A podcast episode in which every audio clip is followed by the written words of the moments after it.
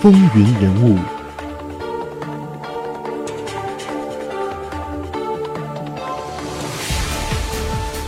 欢迎回到风云人物。那刚才呢，我们讲了很多威尔逊他在高等教育方面所做出的贡献以及创新。那其实啊，很多人关注作为政治家的威尔逊啊，因此对他的这个学术观点上面啊了解的不是很多。其实呢，威尔逊他可以算得上是传统的这个公共行政学说的早期理论奠基人。他最著名的公共行政学说就是政治与行政分开，那么这样才能够实现政府的廉洁高效。在他的理论当中啊，政治家应该是要负责制定政策，而行政人员呢是负责执行，并且对政治学家负责。但是这个理论呢已经被学术界普遍认为是一种幻想，因为这个理论呢从一开始呢就有问题。威尔逊虽然主张政治与行政分开，但是行政人员对于政治家负责，就会在现实当中产生一种说不清道不明的关系。这就存在行政人员对政治家进行隐瞒、粉饰，或是为他们犯的错误来遮掩，甚至是相互勾结的这种可能性。而当时呢，在西方民主国家普遍实行的政党制度，更使得这种理论是没有办法来实践的。一个政党赢得大选，在组成以本党成员或联盟者为主的议会的同时，势必要组成以本党成员为主的政府。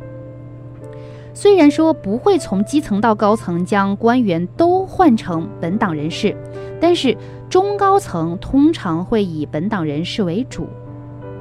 这样啊，不论是政策的制定还是说执行，都会有政党或政治的影子。一个就是纯粹而不绝不受到影政治影响的行政呢，是不存在就不可能的。威尔逊自己上台后也没有贯彻好自己的这一种学术观点，因为政党政治在包括美国在内几乎所有的发达资本主义国家里面，可以说已经是根深蒂固了。排除以上我们所说的这些原因啊，就算说政治家或者是政党不对行政人员施加任何影响，但是行政人员执行的政策当中都是有政治意向的影子的。所以说呢，威尔逊提出的这个关于公共行政学说的这个理论啊，显然是不够成熟的。但是呢，它也算上是公共行政学说的这个早期理论的一个奠基人。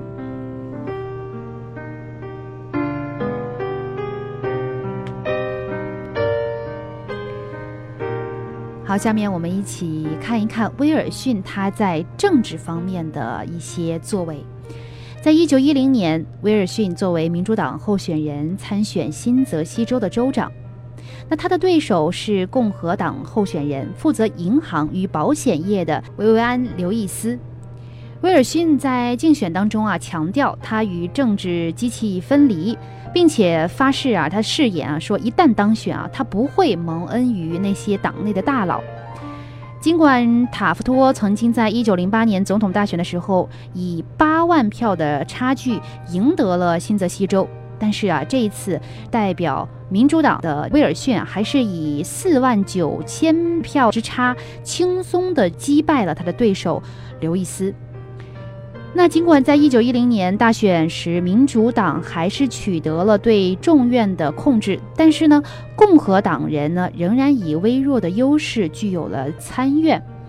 那么在上台之后呢，威尔逊就无视党内机构的要求，启动了他的改革性日程。他在六个月的时间内啊，建立了候选人选拔会。这几乎将党派头目们从总统选举过程中是排除出去。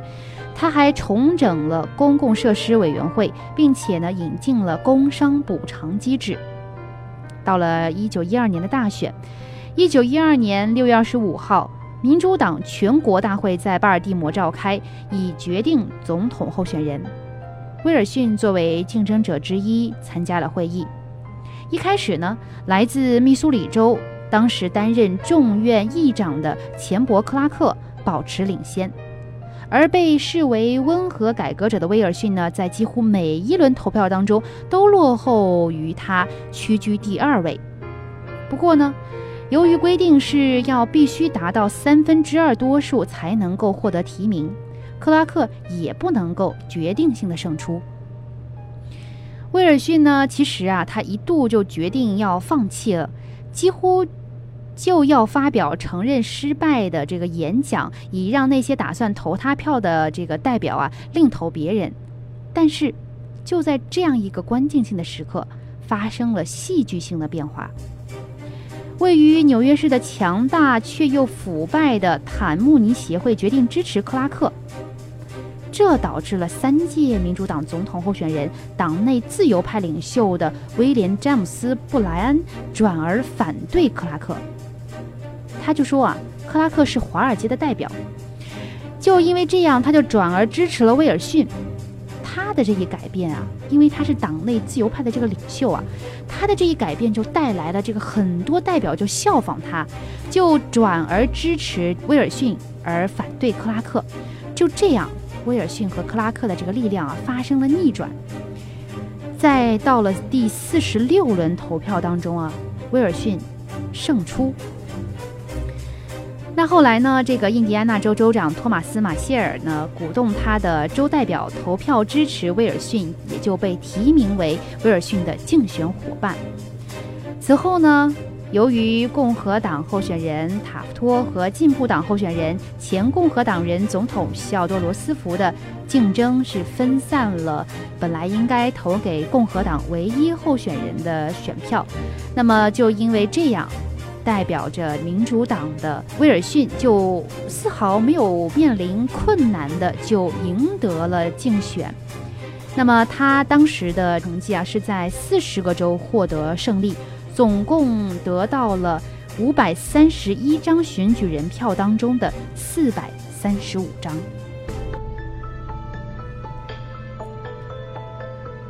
关于威尔逊，我们还有未尽的话题，让我们留到下个星期继续和大家讲述。